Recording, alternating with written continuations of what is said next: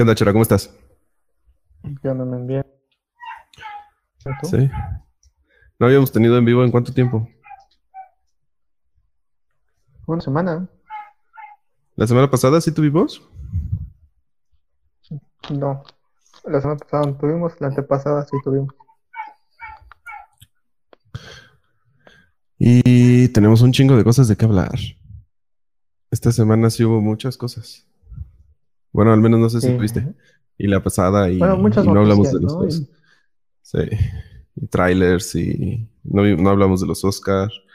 no sé si tuviste Raya, la nueva película de Disney, las noticias que ha habido sobre eso mismo. Hay un buen de cosas. Sí, sí, sí. ¿Con qué quieres empezar? Eh, pues ahorita empezamos. Este, de- déjame, lo estoy compartiendo en la página. Recuerden que pueden seguirnos en Facebook. A ver, ahí está. Estoy compartiendo. Eh, ya estamos en vivo, estamos en YouTube. Eh, llegamos creo que a los 60 seguidores, si no me recuerdo, 50 y tantos seguidores, o 50, no está. Eh, en YouTube, ahí subimos videos constantemente. Este, y el podcast ahorita ya lo estamos haciendo ahí en YouTube. Empezamos hablando, bueno, ahorita va a llegar Migue, yo soy Magaña y estoy con Chora, como siempre. Ahorita va a llegar Migue, nos dijo que sí entraba, pero no sé, se está retrasando. ¿Y eh, de qué quieres empezar a hablar? A ver, yo diría que hablemos muy rápido de, los, de las nominaciones a los Oscar, este, o lo dejamos al final. No sé, es que también he estado viendo varias de las nominadas para cuando ya hagamos bien la Yo también. Ya saber más o menos qué onda. Entonces, eso es lo que he estado viendo. Va, si no, mejor hacemos un programa eh, después, o, habla- o, o no sé, a ver, sí creo que sí, creo que. O, ¿por qué no? ¿Por qué no hablamos de las que vimos esta semana y hacemos un programa diciendo la quiniela sin hablar exactamente de qué trata, sino de esta va a ganar por esto y punto? Sí, no, simplemente una quinela, una puestilla por ahí y ya. Va. ¿Qué te- bueno, ahorita que llegue Miguel, vemos eso, pero ¿qué te parece si de apuesta esta vez de los Oscar hacemos una, el comprarnos una peli digital original? Eh, por ejemplo, yo ahorita estoy mucho viendo Google Play Movie y la neta hay buenas pelis este, digitales. Obviamente es una peli digital, ¿no? Al final de cuentas no tienes el disco, pero eh, pues estaría chido. ¿Cómo ves? Suena bien. ¿Sí quieren? Va. Eh, ahorita lo platicamos con Miguel. Pues va, empezamos eh, con lo que hablamos esta semana, con lo que vimos esta semana, en específico, como siempre. Saben que pueden seguirnos en Facebook, en, en YouTube, tenemos también este en Spotify, en eBooks, en Spreaker, en Google Podcast, creo que también estamos en Amazon Podcast, no, en, en Apple Podcast, ¿no? Si no mal recuerdo. Eh, pues, ¿quién quiere empezar? ¿Tú, ¿Tú empiezas o yo empiezo? Pues, ¿viste La Madre del Blue? ¿La madre del qué? Del Blue. No. La Madre de del. Blues. Bueno, eh, Es ¿quieres nueva. empezamos con esa o hablamos de las Ah. que de las que hayamos visto los dos? No, no, no, empezamos con esa porque ya vi la imagen y se ve buena. La Madre del Blues es la película en la que sale el vato de Black Panther. Justamente está nominado Ajá. a mejor actor por esa película. Y entiendo por qué está nominado. Tiene buenos, tiene un monólogo bastante, bastante interesante dentro de esta película, al igual que la actriz principal, que no sé si está también nominada a, creo que sí también está nominada a alguna categoría. Pero esta película nos Y- cuenta la historia de una persona que tiene una banda de blues, que va a grabar un disco con unas personas, con las personas, porque hay todos los que tocan la banda de blues son afroamericanos. Entonces está este chico que es interpretado por Chadwick Boseman, que dice que él quiere tocar las canciones de cierto modo, que quién sabe qué, que él quiere llevarla a un nivel. Pero al final es rechazado por la, por los productores y por la banda.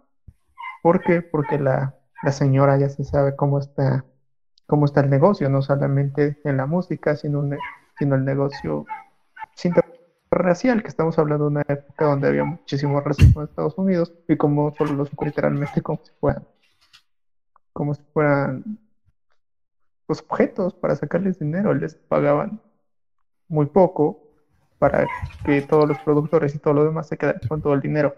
Entonces, básicamente de eso trata esta película.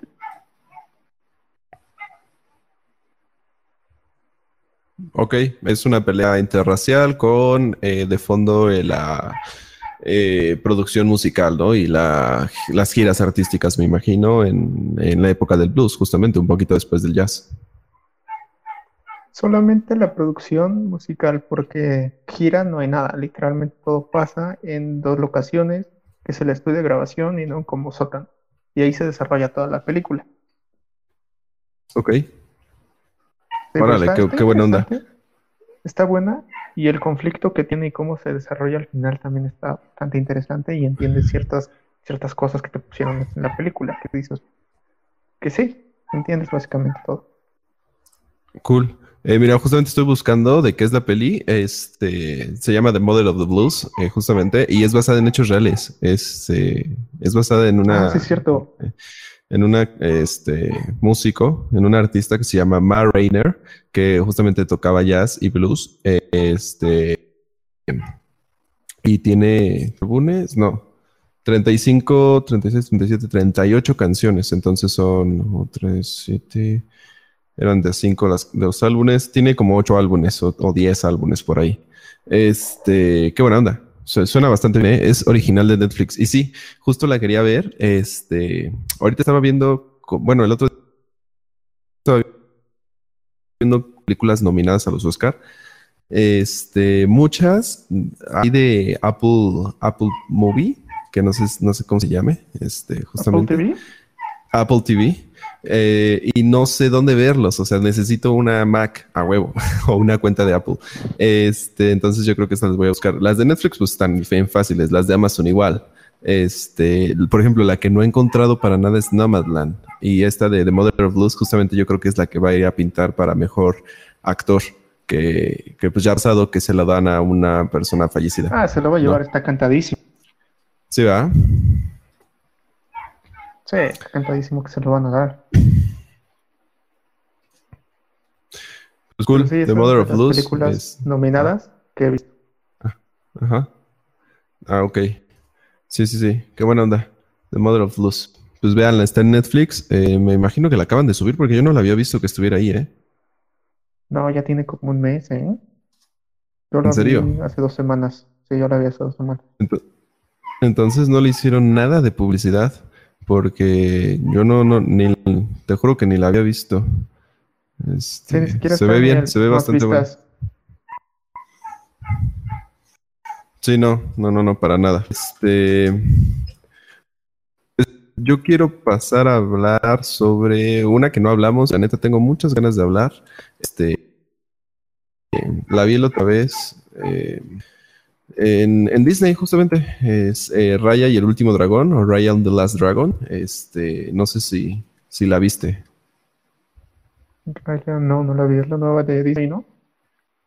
La nueva de Disney, sí. La verdad, la animación es una pinche joya, está muy bonita. El, director es el mismo de este de Big Hero 6, de Grandes Héroes, creo que se llama en español es este Carlos López Estrada, se llama. Son dos directores, Don Hall y Carlos López Estrada. Carlos López Estrada estuvo en, no había hecho películas en Disney, más que películas live action de otro, de otro tipo de género. O sea, hizo Blick Spouting, hizo eh, High and Might, que es como una película musical. Y Don Hall es el de Big Hero 6. Él sí hizo Big Hero 6, este, Los Grandes Héroes, La Familia del Futuro, también contribuyó en Moana. Este, Raya es una gran peli. No sé si hablar con, con spoilers. La verdad, eh, no hay muchos spoilers, casi todo te lo dicen desde el principio.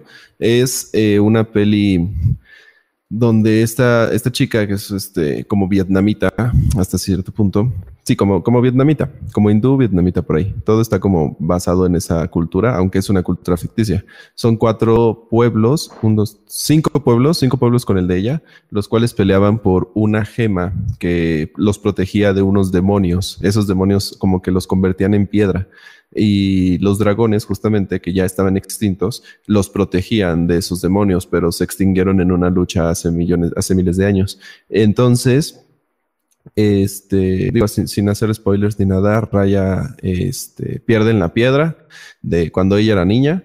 Eh, se rompe en pedazos y cada tribu se queda como con un pedazo de la piedra. Este, y ella empieza a buscar al dragón, que es justamente The Last Dragon, este, este personaje, que es súper carismático, la verdad, pero súper, súper carismático. Este, para pues unir otra vez los pueblos en una sola, en una sola o en una sola comunidad. ¿no? En este sentido. Eh, la animación, te digo que es una animación eh, cero eh, humanizada hasta cierto punto. Es como muy ficticia, muy, muy caricaturesca, como grandes héroes, que a mí me gusta mucho ese tipo de animación en específico. Y este. Y al menos aquí en México le fue muy mal en cuanto a término de dinero. No fue, no fue lanzada a cines, en ningún cine está, y casi la gente que yo conozco la vio en pirata. Entonces, pues le fue muy mal. También estaba muy pinche cara, o sea, 300 pesos para verla dos días nada más. Y sí está muy, muy ¿En Disney Plus? En Disney Plus, sí en Disney. Después ya la van a sacar en Disney, pero para todos, se podría decir. Este fue como un estreno dos meses antes de todos y pues aún así ya está en todas partes. O sea, le puedes, puedes poner en Facebook Raya en The Last Dragon en vivo y te va a aparecer miles de videos, ¿no? Este... No sé, no, me terminó de gustar, pero tampoco me desagradó, ¿no? es una peli que no tiene, cierto, no tiene, no, dime, dime. ¿Sabes a cuál me recuerda? A cómo entrenar a mi dragón. No, no, nada que ver. Sí, sí, yo también pensé lo mismo cuando la iba a ver, pero nada que ver, la verdad, ¿eh? es, es muy diferente. Esta peli habla mucho sobre la confianza y, el, y la esperanza y el tener como, como todo, eh, como confiar en las otras personas, ¿no? Más que nada, eh, de eso habla la película básicamente, y de la magia en general. Esta, este dragón va como juntando pedazos de la gema y, va teniendo los poderes de sus hermanos fallecidos, porque ya no eran, ya no había dragones, ella era la última, que la revivió justamente Raya. Este, el final está muy de Disney, toda la película está muy Disney, la verdad. No está triste ni está, o sea, es una peli triste como Up, por ejemplo, o como Inside Out, que son como pelis que te dejan un, buen mensaje y muy triste. Eh, no, esta peli es súper, súper bonita, es muy infantil, aunque no tiene canciones, es muy infantil. Este, la, el doblaje lo hace Dana Paola, el de Raya. La, este, lo hace, eh, yo le hubiera puesto otra voz porque le hubiera puesto una voz un poquito más gruesa. Dana Paola tiene la voz un poco chillona. Este, en inglés, la verdad, no sé quién hace el doblaje. Sí la vi en inglés también, vi un pedazo en inglés y un pedazo en español porque quería escuchar las voces originales. No, no conozco a nadie más que a uno que eh, le hace de un personaje que se llama Tuk Tuk, que se llama Alan Tudyk. Los demás, la verdad, no conozco a nadie de las voces. Este Alan Tudyk sale en este en Row One, por eso, por eso lo conozco. Eh, de ahí en fuera, todos los demás son asiáticos en, general. Bueno, sí, asiáticos, por allá. O hindús, no sé, no sé en verdad, en realidad qué son. Eh, la voz principal la hace Kelly Mary Train, que ella ha hecho igual cosas en Star Wars, en Los Cruz 2, este, en Sorry for Lost You. Entonces, eh, pues sí son personas conocidas, pero al menos no en mi, en mi lenguaje audiovisual, ¿no? Eh, ¿Qué más puedo decir de Raya? es una peli que se va a olvidar fácilmente, pero es muy colorida. Entonces, es de ese tipo de pelis de Disney que no es como Los Increíbles que la quieres ver y volver a ver, o Monster Inc. que la quieres ver y volver a ver, o, o, Ratatouille, o, o, no sé, cualquiera de princesas, pero eh, pues sí queda muy bien. Ah, ya sé qué puedo decir de Raya. Las coreografías de peleas a su madre. Qué buenas peleas, la verdad. O sea, qué bonitas peleas, qué bonitas coreografías tiene. Muy realistas, nada ficticias las peleas. Bueno, más que por su espada que se estira, que se hace como un, como un látigo, se podría decir. Es lo único ficticio, pero de ahí en fuera las peleas están muy cabronas. La verdad, los coreógrafos, muy buen trabajo. Suena muy interesante. Te diría que la haría, pero. Vela, vela, está buena. Este, al menos espérate a que, a que salga normal en Disney Plus y después la ves. Está bastante buena. O sea, no te arrepientes de verla. Te da sonrisas, te da, te da ternura por muchas escenas. Este, hay un bebé que son, es, lo criaron los, los monos y es un bebé ratero. Entonces está muy cabrón eso. ¿Quieres que de una vez ocupemos esta excusa del doblaje para hablar de lo que pasó esta semana? De la noticia del doblaje, sí, si quieres, sin problema. Bueno, supuestamente esta semana salió la noticia de que el doblaje en México estaba cancelado y que todas las películas tenían que exhibirse en adelante original con subtítulos. Todos nos creímos esto, hasta yo caí en esta trampa pero ya después salió el Sergio Mayer, que no sé qué es, no, no sé qué es. Pero el vato salió a aclarar que no, que los subtítulos iban a ser como una opción más.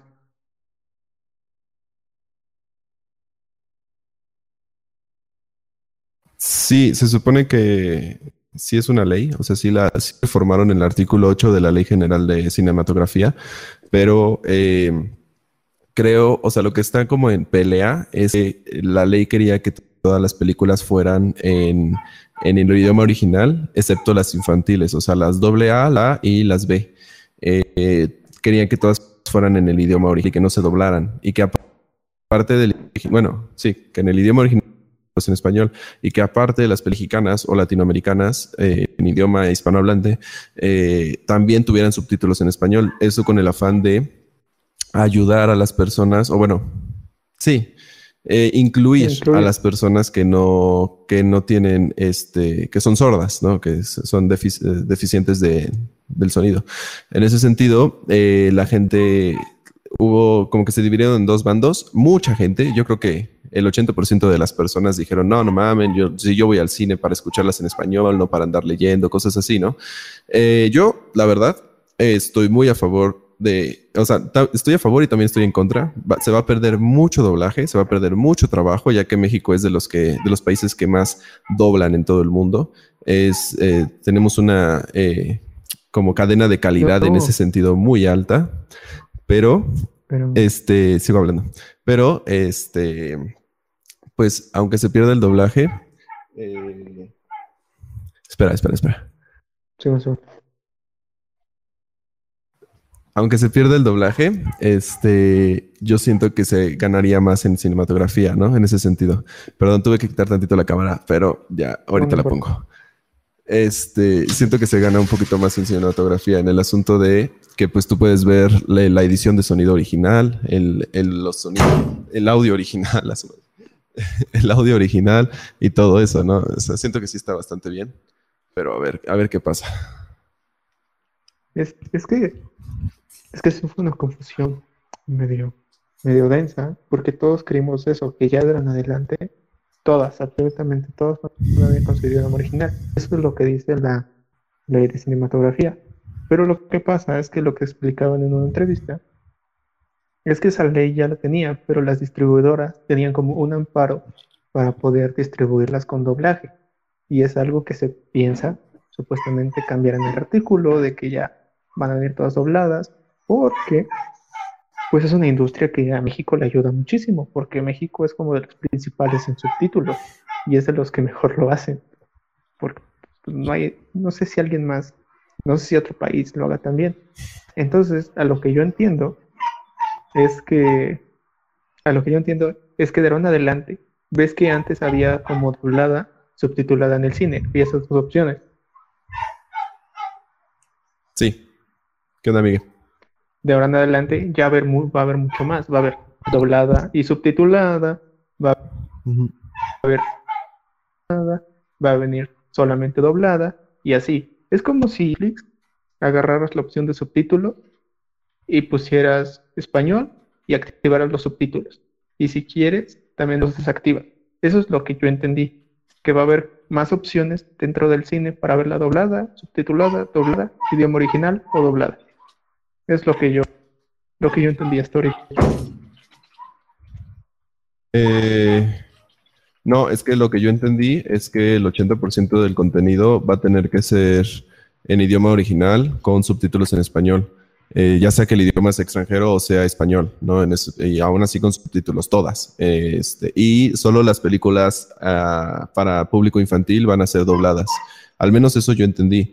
Eh, eso está por verse porque la agencia, bueno, el sindicato de, dobla, de personas que doblan, no sé cómo se llama, de voces dobladoras o algo así creo que se llama, este, está peleando como por eso, porque pues van a perder mucho trabajo. Entonces, este... Es que es que yo pensaba igual, pero cuando salió la entrevista de Sergio con Alex Montiel de ¿cómo se llama? El que tiene su canal de el de ahí explicaron eso. ¿Cómo se llama? El de estos explicaron lo que te decía.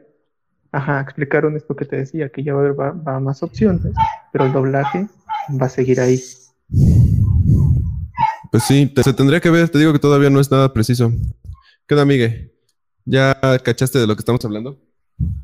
Sí, están hablando de, la ley que quiere impulsar Moreno, ¿no? Para el doblaje. La reforma del artículo número 8 de la ley de distribución gráfica.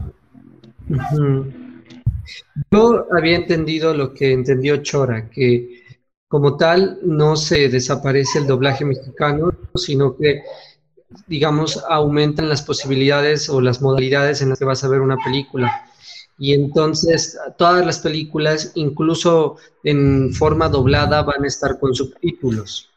Eso es lo que yo entendí. Que ojalá sea así, porque si, si es como lo que tú dices, de que todas las películas, solamente las, las, las infantiles, van a ser dobladas, pero todas las demás en su idioma original, me parece que eso está muy mal, no es muy grave.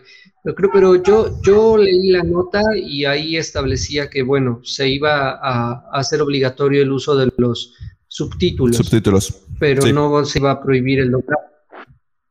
Sí, no, no. Este, se supone que nada más va a haber más opciones. Que creo que sí. O sea, si hay una copia en español, también va a haber una copia en inglés, como dice Chora, justamente. En es, porque es muy común aquí en México que tú vas a un cine y no encuentras la película en su idioma original, ¿no? O la encuentras, pero hasta la hora mil o, o muy temprano o muy noche, ¿no? Entonces creo que si hay una copia en español, va a haber una copia en inglés. Ajá, o en ciertos cines muy predilectos. Entonces creo que sí es eso. Este. Aparte, no sé si vieron la otra ley, justamente, que no, no es del doblaje, es sobre la distribución, que también es una reforma, que eh, quiere garantizar que se publique eh, un mayor contenido este, nacional en las plataformas de, este, de streaming. Quiere, quiere garantizar que se publique eh, una cantidad mucho más ah, grande en ese sentido de contenido producido y, y hecho por personas mexicanas, ¿no?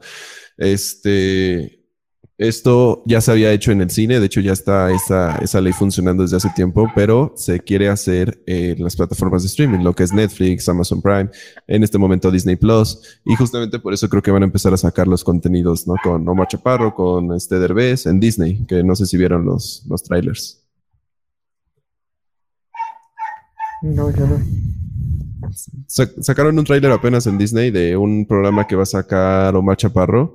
Este se ve bueno, se ve, se ve extraño. es como un programa de experimentos eh, absurdos. Hay un programa justamente en National Geographic, creo, o en, o en, en ITV, que creo que se llama este, Pongámoslo a prueba o algo así. Entonces, este, son experimentos absurdos que los hacen con personas o cosas así, o con objetos. Y creo que es algo así. Creo que aquí quieren ver qué tan, qué tan reales o tan falsos son esos experimentos. Es de comedia, básicamente. Es un como un reality show.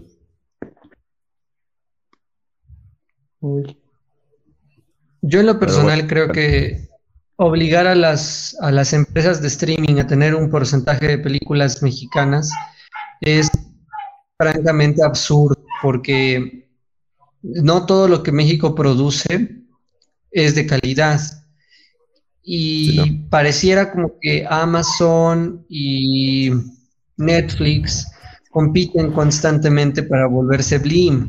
Entonces, si, si hacemos que se, se, permita esa ley, vamos a tener muchas basuras y pocas películas interesantes, porque no van a, no van a, no van a a subir películas de, buen cine mexicano, sino lo que vende, y lo que vende suele ser muy malo. Sí, sí, sí, sí. Sí, todo depende de qué se produzca. Yo lo veo igual. Sí, yo también. Yo 100% igual, pero pues, quería platicar un poquito sobre esa ley. Pues a ver qué. Este, Miguel, espera, antes de que empecemos, seguimos con esto. Hoy vamos a hablar sobre lo que vimos en la semana. Y eh, te parece que en unos días, obviamente antes de que sean los Oscar, que creo que son en un mes, si no mal recuerdo. El 25. Este, el 25, ¿no? Del mes que viene. Este, hacemos una quinela y hacemos una pequeña puestilla ahí entre los tres de la quinela para que sea un poquito más interesante el pedo. Y obviamente los que nos ven y los que todo ese pedo pueden, pueden comentar su quinela. Este, y también para que nos dé tiempo de ver todas, porque yo no he visto todas. Por ejemplo, no he visto No Man's Land, no he visto este, Minari, ya la, la renté en, en Google Play. Eh, tengo un chingo de ganas de ver esa, la que está nominada a Mejor Película Extranjera. Eh, no he visto Another Round, que la quiero ver, que también está nominada a Película Extranjera, que dicen que está buenísima. Este, ¿Cuál otra no he visto? Black and the, the, Black and the Messiah, algo así, de, the, Black and the, and the Light Messiah, creo que se llama. Este, entonces hay que, hay que verlas y en unos, en unos días hacemos la quinela, ¿va? En un en vivo. ¿Te parece? Va. Sí, va, me parece. ¿Ya viste la de Sound of Music? Eh, Sound of Metal, ¿no? Sound of Metal, perdón. Sound of Metal. ¿Ya la viste? Ya, ya, ya. Ah, bueno. Sí, si quieres lo, platicamos más chido en esa. A esa me encantó, que estoy casi seguro. Estoy casi seguro que va a ganar en, edición de audio. La neta está muy. Me, me gustó mucho.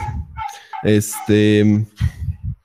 Pues va, yo ya dijimos esta semana. ¿Tú, ¿Tú qué has visto, Miguel? Ahorita que acabas de llegar. ¿Qué viste esta semana? Vi Godzilla contra Kong. y, el final de WandaVision. Ah, va, va, va, va. deja el final ahorita, hablamos del final en un ratito. Yo también lo vi hace tiempo. No lo platicamos porque Chora no lo vi. Yo lo quería platicar un chingo, pero eh, ahorita, Godzilla, Godzilla que no la hemos visto. Bueno, yo no la he visto, no sé tú, Chora. Yo tampoco. Va, va, va, va, Godzilla. Pues les puedo decir que es una película. y más allá de más, es que sí, es que no sé si hacer el análisis de los no, les daría mucho pero eh, no, no, te bases en su historia si quieres, eh, di efectos especiales, eh, no sé. Bueno, la madre. ok, diré, lo que tengo que, lo que diré sin, lo diré sin hacer spoilers. Ándale.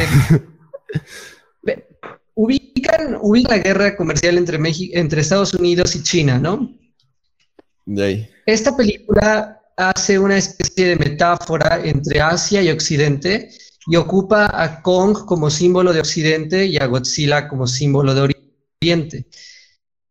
Y hay un montón de referencias a la figura de Cristo, a la figura de Dios. O sea, yo no esperaba eso, ¿no? Porque cuando fui a ver la película, supuse que era una película muy superficial. Y dije, ok, esto va a ser como Pacific Rim. Solamente vemos pelear a los monstruos y listo no vamos a hacer otro análisis más profundo. Pero salí del cine muy, muy, muy gratificado porque vi una película simbólica, es, es, muy alegórica, entonces está llena como de metáforas. Hay una escena, no es spoiler, pero hay una escena en donde Kong toca una mano que es como, como si fuera el dedo de Dios, como si fuera el dedo de... Sí, de Dios y básicamente eh, hacen una representación de la creación de Miguel Ángel, ¿no? La, la, pintura de Miguel Ángel, y es una alegoría clara a Dios. Hay otra escena en donde Godzilla hace una alegoría al gran dragón chino, pese a que Godzilla es una criatura que se diseñó y fue creada en Japón, digamos que aquí en la película la utilizan como una alegoría del dragón chino. Entonces lo que estamos viendo en, Godzilla contra Kong es la guerra comercial entre México, entre Estados Unidos y China, alegóricamente y un tercer enemigo que aparece en la película, no es spoiler, pero aparece un tercer enemigo, el cual hace referencia al peligro del ser humano, ¿no? Es decir, hasta qué punto los seres humanos somos peligrosos para nosotros mismos. Entonces, bueno, es una película muy interesante, más allá del blockbuster y más allá de los efectos especiales, sí está llena, llena de, alegorías, de metáforas, de mensajes muy eh, subyacentes y muy poderosos con respecto a la imagen y con respecto también a la imagen del ser humano y el peligro que representa.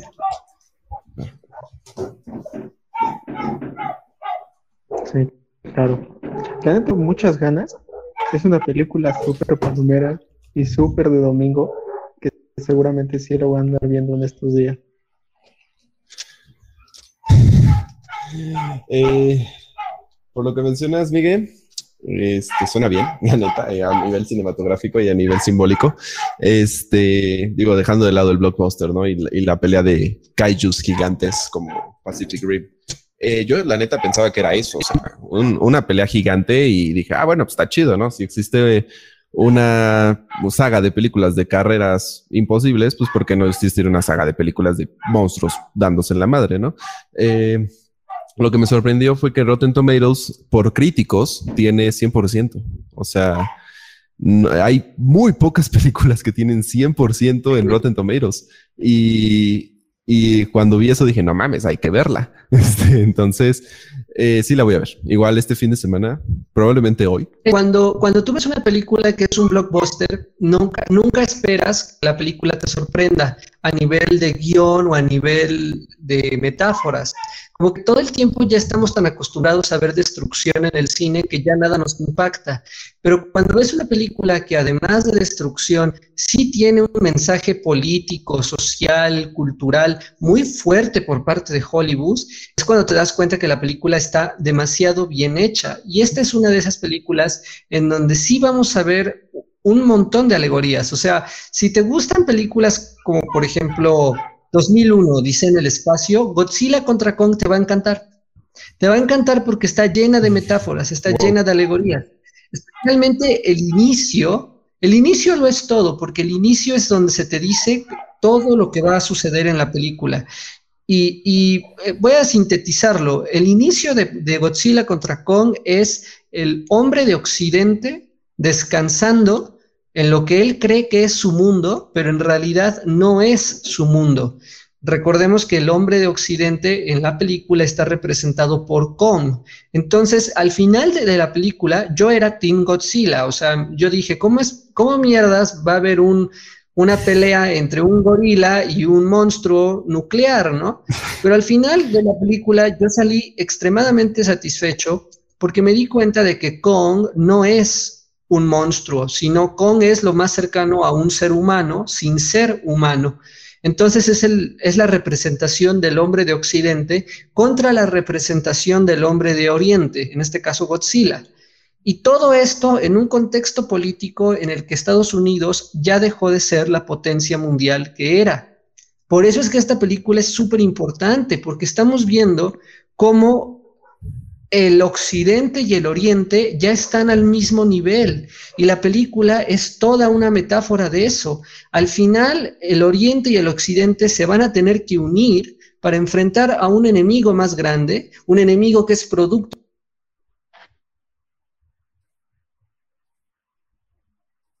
Eh, se trabó, creo. ¿Cuál es? Porque no es spoiler.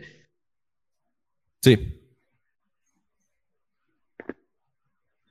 ya ni se diga, ¿no? Eso está cantado, que son buenísimos.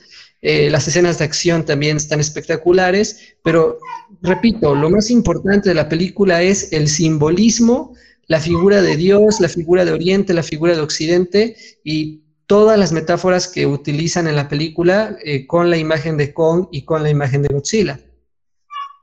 Qué buen pedo, suena bastante bien. ¿La fuiste a ver al cine? Sí. Sí, la fui a ver al cine. la fui a ver a Plaza San Diego, en Cholula. A Cinepolis. Cool. Qué, buena onda. Sigue apoyando el cine porque está, está cabrón. yo, yo no he ido al cine desde hace, bueno, aparte de que ya no tenga facilidad tan, tan rápida de ir al cine, este, por lo mismo. Pero este, tengo muchas ganas de ir al cine, la verdad, desde hace un buen de tiempo. Este, no sé, yo, yo no le tenía muchas ganas a Godzilla vs. Kong porque eh, la hizo, bueno, la dirigió un, un chavo que se llama Adam Weingart, que él hizo una película se llama Dead Note, una adaptación live action de Netflix que es, es malísima. No sé, o sea, si han visto el anime y la live action es malísima, en general. Lo es. Eh, entonces, entonces yo dije, no, no, esta peli pues, va a ser putazos, ¿no? Puro efecto especial, puro, pero si lo que menciona, suena bien. Hoy, hoy justamente le voy a decir a mi familia que la veamos. Y está muy bien dirigida. O sea, yo también iba escamado. Dije, esta película va a salir muy, pues muy del montón. Pero no, no, no, no, no, no, no, no, no es del montón. Al contrario, es una película excelente. Eh, también hace, eh, es más que, Godzilla contra Kong, eh, es mucho más que eso. La película habla también del centro de la Tierra y ocupa el recurso de la Tierra hueca para explicarnos algo de ciencia ficción muy interesante. Eh, te recomiendo que le prestes mucha atención a una secuencia de la mitad de la película en donde atraviesan una especie de túnel. No voy a decir más porque si no es spoiler, pero atraviesan una especie de túnel nuestros protagonistas y hay mucho, muchísimo que, que sacar de ahí. Si te gusta, por ejemplo, el cine de Trotsky o si te gusta el cine de, de, Stanley Kubrick, esta película también te va a gustar porque se ve que mamaron mucho de ahí los, los directores, eh, el director y los guionistas, ¿no? Eh, es, es, genial, yo salí extasiado, a mí me, me, pareció fantástica, yo creo que es lo mejor que he visto en, en esto que va del año.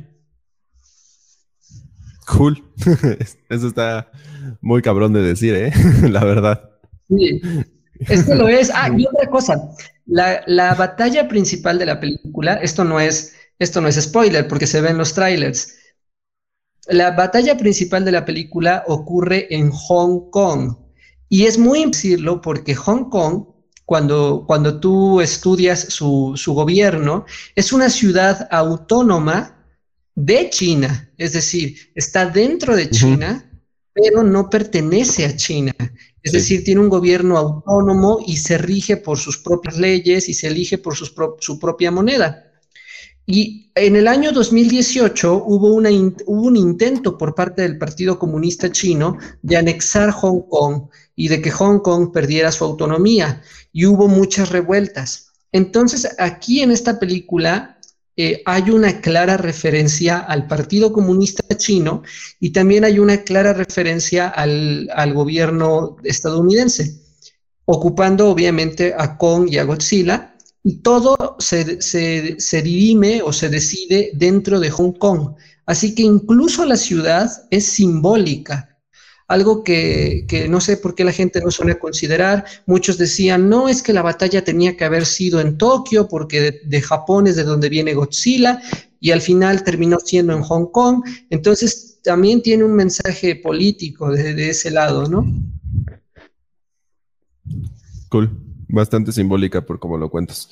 Suena bien. La veo, sí. la vemos, eh, yo creo que igual Chora la va a ver esta semana. Yo la veo hoy, as, así te lo pongo, hoy la vemos. Y, eh, sí, y la platicamos bien, bien, si quieres, con spoilers la semana que viene. Ya le damos chance a la gente que la vea. Este, creo que Godzilla en streamer eh, la pueden ver en HBO, si no me recuerdo.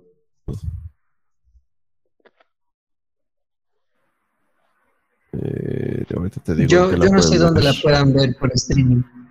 Sí, no, la, tú la viste en cine, que la neta, qué buena onda que lo hayas visto en, cine, en cine. Pero... Vale la pena irla a ver al cine. Sí, sí, la verdad sí. Ah, no, eh, no. Mira, solo está para comprarla en Google Play. Eh, bueno, para rentarla, que para quien no tenga Google Play, para quien nunca la haya usado, la verdad les recomiendo usar un cupón que les dan por primera, por su primera renta, 15 pesos, la renta de la película. Justamente ahorita voy a hablar de la película que renté en esta semana para verla, este, por 15 pesos. que yo, yo quería cooperar pinche cara en, su en su en su precio normal. Entonces ocupé un cupón. Y la pueden ver en otra que se llama eh, es una aplicación de anime pero creo que creo que no está o sea creo que solo es para para Japón. Entonces pues no en streaming no no está tan fácil de encontrar.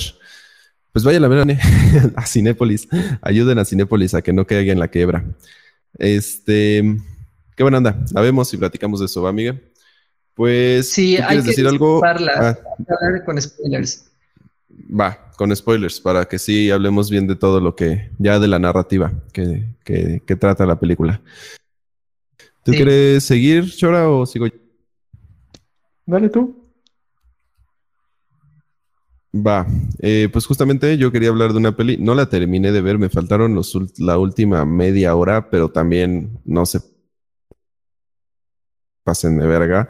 Es una peli que dura, entonces, este, yo, yo quiero hablar de el, el corte de, de Zack Snyder, que eh, le dieron chance a hacer HBO, este, de la Liga de la Justicia. ¿La vieron? No, yo no la he podido eh, ver. Yo tampoco. Ok. Ok, hablamos igual sin spoilers. Entonces, eh, el único, quiero este, este pedazo de, de, comentario con una, con un meme muy divertido y muy, muy gracioso que dice que si le cortamos slow motion de la película, la película dura una hora veinte porque está llena de slow motions, pero al más no poder. O sea, es una pinche jalada lo del slow motion. Ya se comprobó que son 40 minutos de slow motion. Ay, no. Bueno, hasta que está obsesionado con eso. Desde 300. Sí. Ándale, desde 300. Son muy buenos slow motion, no lo voy a negar, o sea, se ven bastante bien. Pero sí se pasa de muchos. Este, la mayoría son escenas de, de este Flash, obviamente. Pero eh, lo demás, pues son algunas escenas de Wonder Woman, algunas de motion. Este. Está bastante buena. No la terminé, como no, no, pude terminarla, la verdad. son, dura mucho tiempo y la vi en dos partes. Entonces, eh, está bastante buena, bastante, bastante buena. La verdad, sí seguiría viendo películas de Zack Snyder. Cambia por completo a la película original de Justice League. Yo recuerdo que cuando vi Justice League, el, el corte de producción, el corte de la productora, yo me quedé como de qué pedo que estamos viendo. O sea, es, es como dos colores peleando entre sí por escenas, es como dos, dos, dos, actuaciones peleando entre sí por escenas, este, está sin simbolismo, sin, sin nada, o sea, sin, sin, sin narrativa, solo putazos, ¿no? A lo, a lo güey. Y esta, la verdad, te, es la misma película, eso sí, o sea, es la misma historia, pero eh, las escenas que anexó te cuentan muchísimo, la verdad. O sea, sin, sin dar spoilers ni nada, hay escenas donde cuentan eh, la batalla anterior a lo que iba a pasar. O sea, es como un preámbulo de lo que podría haber pasado.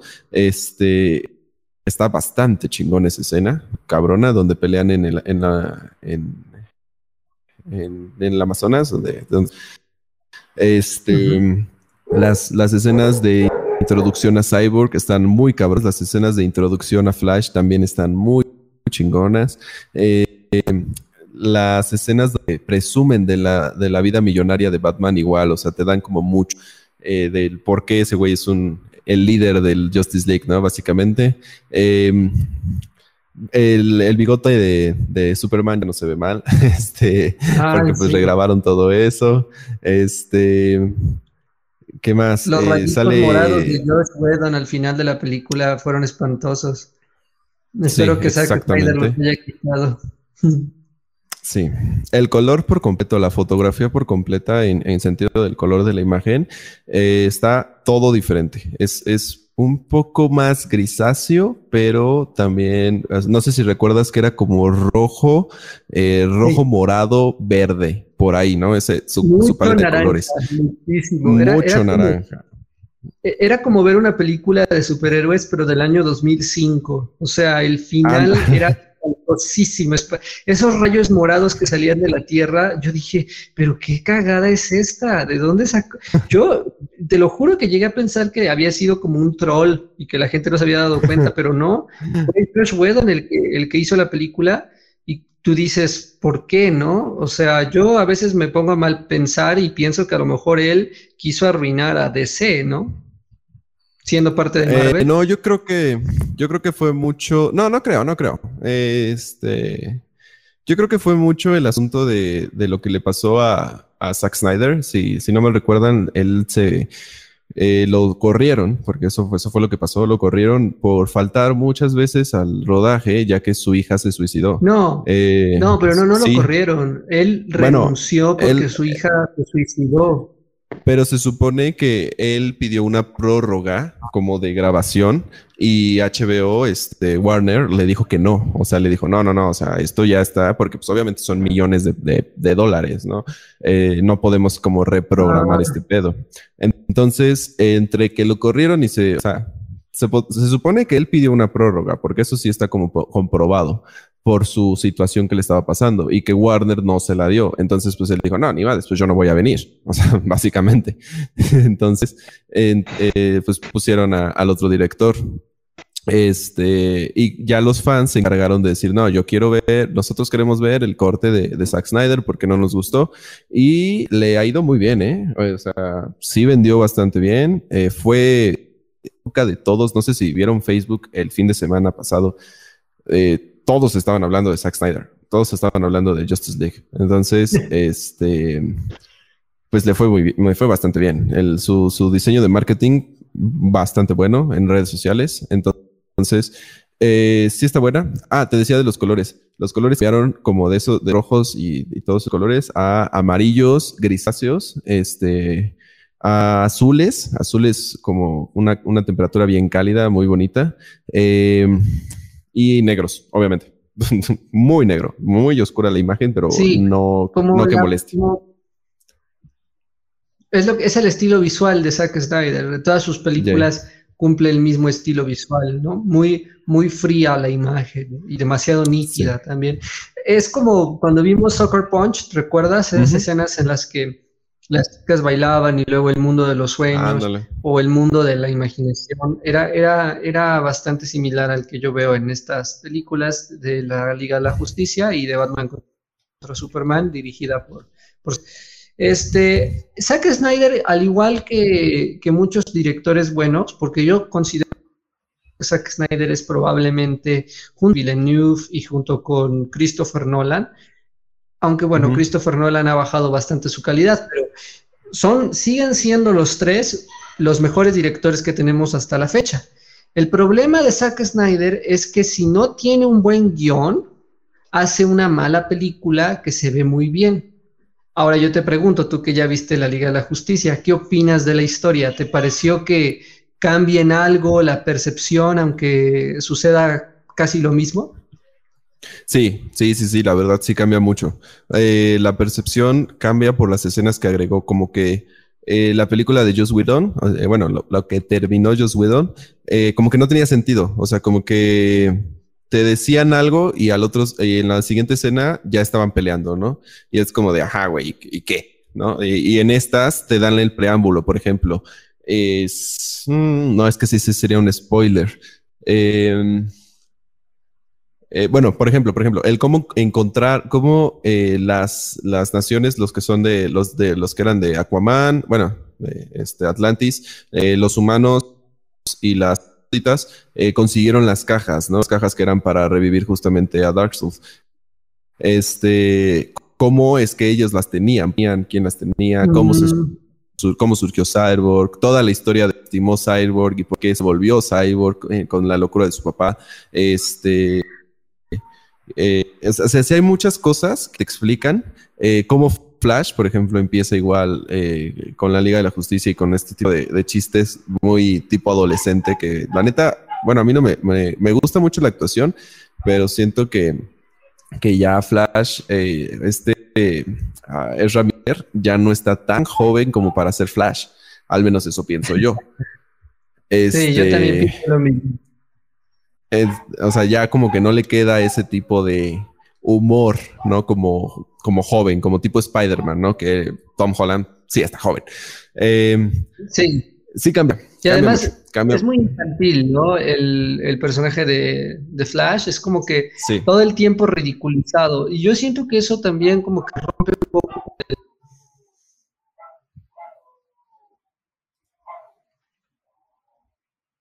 Te trabaste.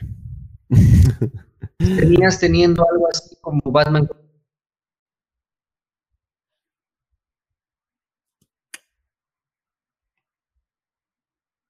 No, no te escuché, güey, te trabaste, perdón.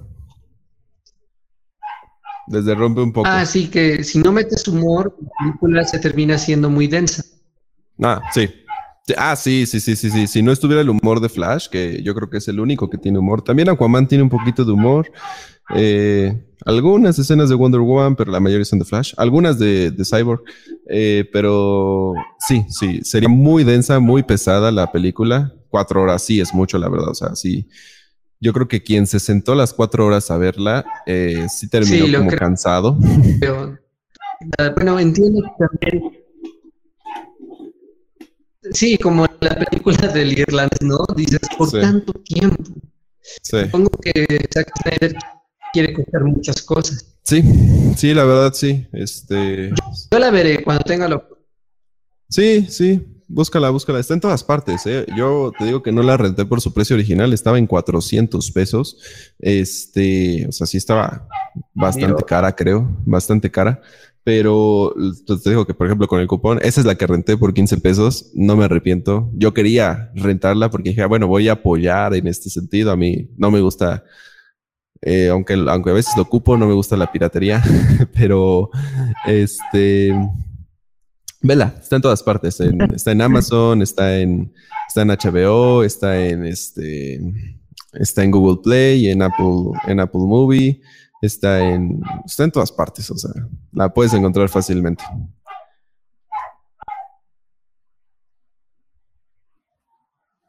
Pues Shora se nos fue, no sé, no sé si va a regresar, tal vez se le desconectó, ahorita le pregunto. Este, ahorita le pregunto, no sé, no sé si, si va a regresar. Me, me salió rápido, Ah, ok. Ahorita creo que sí va a regresar. Este, si quieres, di otra peli que hayas visto, otra serie, y pues ya seguimos a ver, a ver qué onda.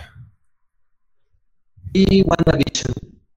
Ah, va, sí, hay que hablar de WandaVision. Tengo, sentimientos encontrados. Es pasado que a veces ves una serie y dices, qué Y luego la vuelves a ver y dices, ay cabrón, aquí esto está medio extraño, no tiene como mucho sentido. sí. Siento que eso es lo que me pasa con, con WandaVision. Los primeros cinco episodios me maravillaron. O sea, un recorrido y un homenaje a la televisión americana. Eh, viéndole homenajes como Hechizada, por ejemplo. Y eh, los primeros cinco episodios me parecieron muy buenos. Eh, yo estaba maravillado que, bueno, es a partir del sexto episodio que las cosas comienzan a tornarse un tanto extrañas, ¿no? Porque es cuando ya vemos por fin eh, es el verdadero villano de la historia, ¿no? Es este cabello negro, que no recuerdo cómo se llama el personaje, pero que también es una bruja, ¿no? Y, y que se remonta basado en el que fue juzgada injustamente y que necesita los poderes.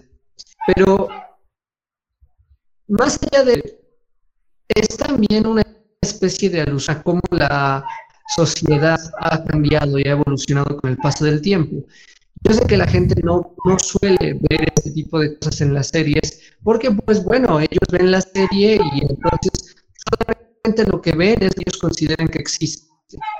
Pero cuando tú empiezas a pensar los símbolos el, que la serie quiere dar y que Hollywood siente entonces, te das cuenta de que esta serie eh, pone a Wanda en el centro como una víctima, pero a la vez también la como una villana, ¿no?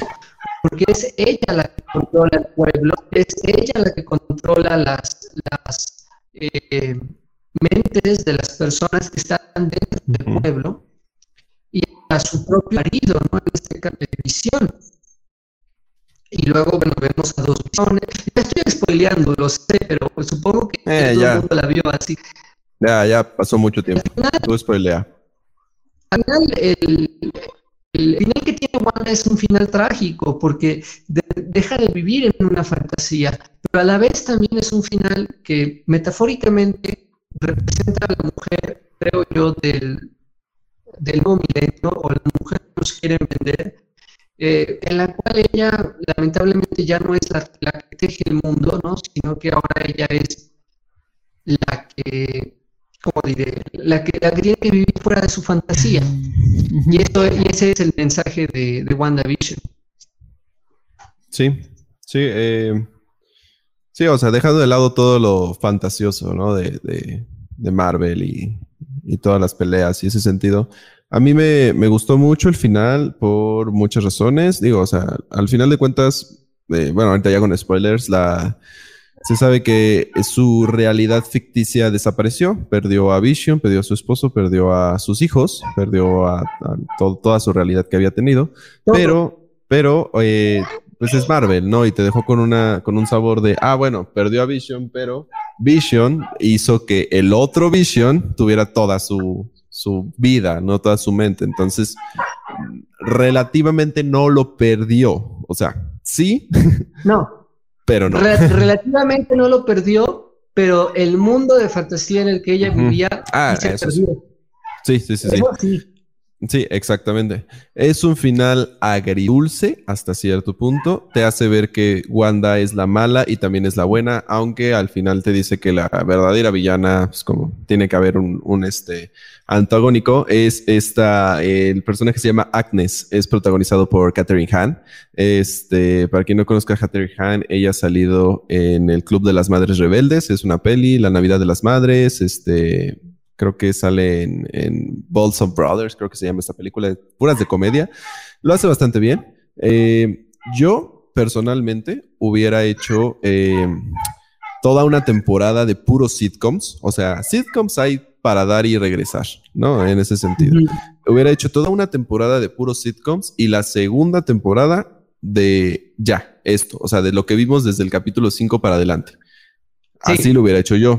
Entrar un poco más en la realidad ficticia que tiene Wanda. Este... Y, yo, hubiera, yo, hubiera, quitado el personaje de Agnes. Sí.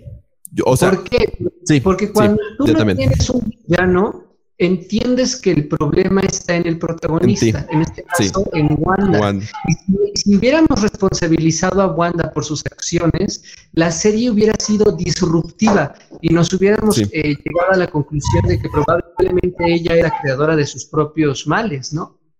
Sí, sí, sí. Aunque al final eh, la redmidan y digan, ah, no, pues sí estuve mal y ya voy a terminar con esto y voy a liberar a todos y pues voy a volver otra vez una Avenger. Va, o sea, y lo acepta la gente. O sea, sería como de, bueno, estuviste mal, pero va, otra vez eres buena, no hay pedo. Este, yo también hubiera hecho, hubiera quitado al personaje de Agnes, igual, es igual de igual forma. Me gustó mucho la vida que pasaron de Wanda de niña, todo este capítulo que es el penúltimo, ah, si no mal recuerdo, de su vida, de cómo ella se, em, se resguardaba en la televisión y por eso cuando se tuvo que resguardar de una manera más sí, física y, simbólica, este, pues se resguardó en sitcoms, ¿no? En este sentido. Como ella desde niña, que estaba pasando la guerra en Rusia, se resguardaba en la televisión. Exactamente. Este, eso me, me, me, gustó mucho. Interesante si hubiera estado Agnes, ¿no? Porque entenderíamos el origen de la locura de Wanda. Y algo que la gente olvida es que en los cómics Wanda no es una heroína, es una antihéroe. Es decir, es alguien que hace el mal y que decide hacer el bien, pero no porque sea una persona buena, sino porque le conviene. Así que Wanda y su hermano eh, Pietro son antihéroes. Pero claro, Marvel la ha convertido ahora en un estereotipo feminista y en el fondo yo creo que eso está mal. Eh, por eso es que la serie a mí me, causa mucho conflicto, porque yo creo que se, pierde mucho del potencial de Wanda como antihéroe. Como antihéroe. Sí, sí, también yo lo creo. Te digo que yo lo hubiera hecho así, toda la primera temporada, 10 capítulos o 9 capítulos como lo hicieron de sitcom, completamente, 30 eh, minutos así, sin más, o sea, hasta 20 minutos tal vez. Este, y la segunda temporada, pura, eh, pura historia de Wanda en su pasado, pura, este, todo eso, la verdad. Otra que me decepcionó mucho, o sea, me gustó, pero me decepcionó, es, es ese tipo de sentimiento que tú también tuviste. Este, me decepcionó mucho el hecho de que eh, Pietro, que fue, que salió en el capítulo 5, este, no fuera el salto al unir eh, a los X-Men. pues recordemos que ya tienen a, Fox, este, de Disney, o sea, ya compró Fox y justamente salió Evan Peters, que es el que protagoniza a Quicksilver en los X-Men, y todos pensamos, ah, es el salto para entrar a los X-Men al universo de, al MCU, ¿no? Al Marvel Universe Cinematic, al, Marvel Universe Cinematic. Entonces, es Marvel Cinematic of Universe. Entonces, este eso me decepcionó un chingo. O sea, eso fue cualquier persona que, que agarró ahí a Agnes, eh, la, la, antagonista, y fue como de no, no mames. O sea, entiendo, entiendo que está mejor que hubieran sacado, o sea, que fue un buen eh, giro, un buen eh, actor como para jalar más gente, pero no me agradó, la verdad. O sea, sí, no, lo mismo, yo también pienso lo mismo. Creo que hubiera sido mucho más productivo que este, este muchacho, este actor que hace de Quicksilver en, en los X-Men, pues fuera el, el, puente, ¿no? De conexión entre los X-Men y Marvel. Pero no sé por qué no fue así, no, no entiendo por qué, por qué tomaron esa decisión. ¿Tú, ¿Tú cuál crees que haya sido la pauta que tomó Disney como para no meter a los X-Men? Yo creo que fue... Eh, se la van a aguantar. O sea, yo creo que el tiempo van a hacer que, se tarde un poquito más en meter a los X-Men, porque ahorita va todo este, el cuarto, este, ¿cómo se llama? El cuarto, eh, la cuarta etapa de, de, cinematografía. Yo creo que se van a aguantar hasta la siguiente, este, para poder eh, meter a los X-Men ya. Porque ahorita pues va a ir todo lo de eh, Doctor Strange, va a ir la nueva película de, Spider-Man, va a ir eh, las series, que es Falcon and the Winter Soldier, que ya salió el segundo capítulo justamente ayer.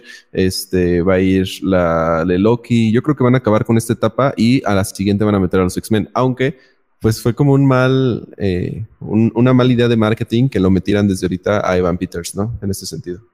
Y ya desperdiciaron un personaje un personaje con, potencial, ¿no?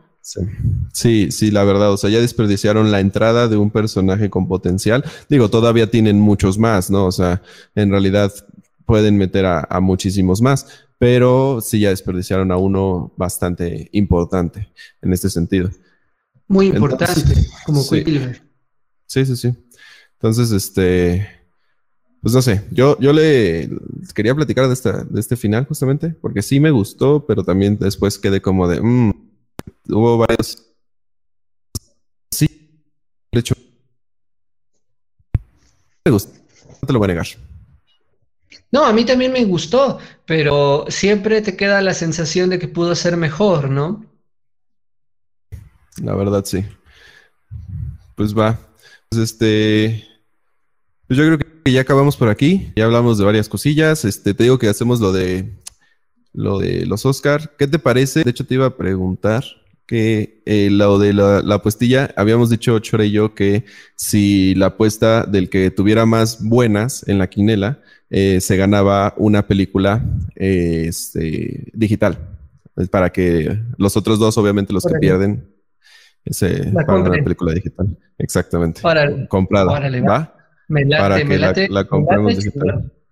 Vale. Y este, bueno, recuerden que si nos están viendo en cualquiera de nuestras, de, nuestras páginas, que es YouTube, Spreaker, es, este, Spotify, Facebook, Evox, este, pues también pueden participar, ¿no? En esta quinela ya vemos a ver si, si les damos algo a los, a los, los escuchas, a los podcast escuchas. Este, hagan su quinela, también participen. A, a película creen que tenga más Oscars, eh, cuál creen que gane mejor película, mejor guion. Este, y ya estaremos platicando de eso en el vivo, ¿va? En el en vivo lo hacemos en unos días, lo planeamos bien, hacemos, eh, vemos todas, porque yo sí quiero ver todas. Bueno, no, también está difícil ver todas, ¿no? Hay muchas que no se encuentran, en específico los cortos, los documentales, este, pero pues hay que ver las mayoría y hacer nuestra quinela. Va. Pues va, nos despedimos. Chora ya no se pudo despedir, tuvo unos problemillas ahí, me, mandó mensaje, ya, ya que, ahí luego este, ahí luego va a subir algunos videos, vamos a estar planeando aquí algunos videos en YouTube, síganos. Y este, pues les recuerdo que estamos en Facebook, Spreaker, en, en, YouTube, en Spotify como Cámara Acción. Este es el programa número 26, si no mal recuerdo. Y pues yo soy Cortés Maga, César Cortés Magaña. Pueden seguirme en todas mis redes sociales, en específico estoy más en Twitter, eh, donde publico musillas, este, como Cortés Maga 28. Y eh, pues ya, despídete tú, Miguel, si quieres. Hasta luego, yo soy Miguel Cortés y pueden seguir en Instagram como Miguel-Bouchot. Vale. Este, pues entonces estamos en contacto, Miguel. Este, y pues así, ve mucho cine. Sí, tú igual, ya ve al cine. Ya, ya, la verdad sí quiero, sí quiero ir al cine. Voy a ver, a planearlo, pero pues ahorita sí está un poquito complicado. Pero sí, sí, sí quiero. La verdad, aquí, este, mi novia y yo nos morimos por ir al cine porque íbamos mucho al cine. Entonces. Vale la pena tomar el riesgo sí, la contratón. No te va a decepcionar, te lo juro que no. Y yo ansío descriparla, o sea, porque tiene un montón de mensajes. Es muy profunda para ser un blockbuster, es lo que sigo pensando. Digo, shit, ¿cómo es que se les ocurrió esto? va, va, va, va, pues vayan al cine, apoyen todo y eh, no vean piratería.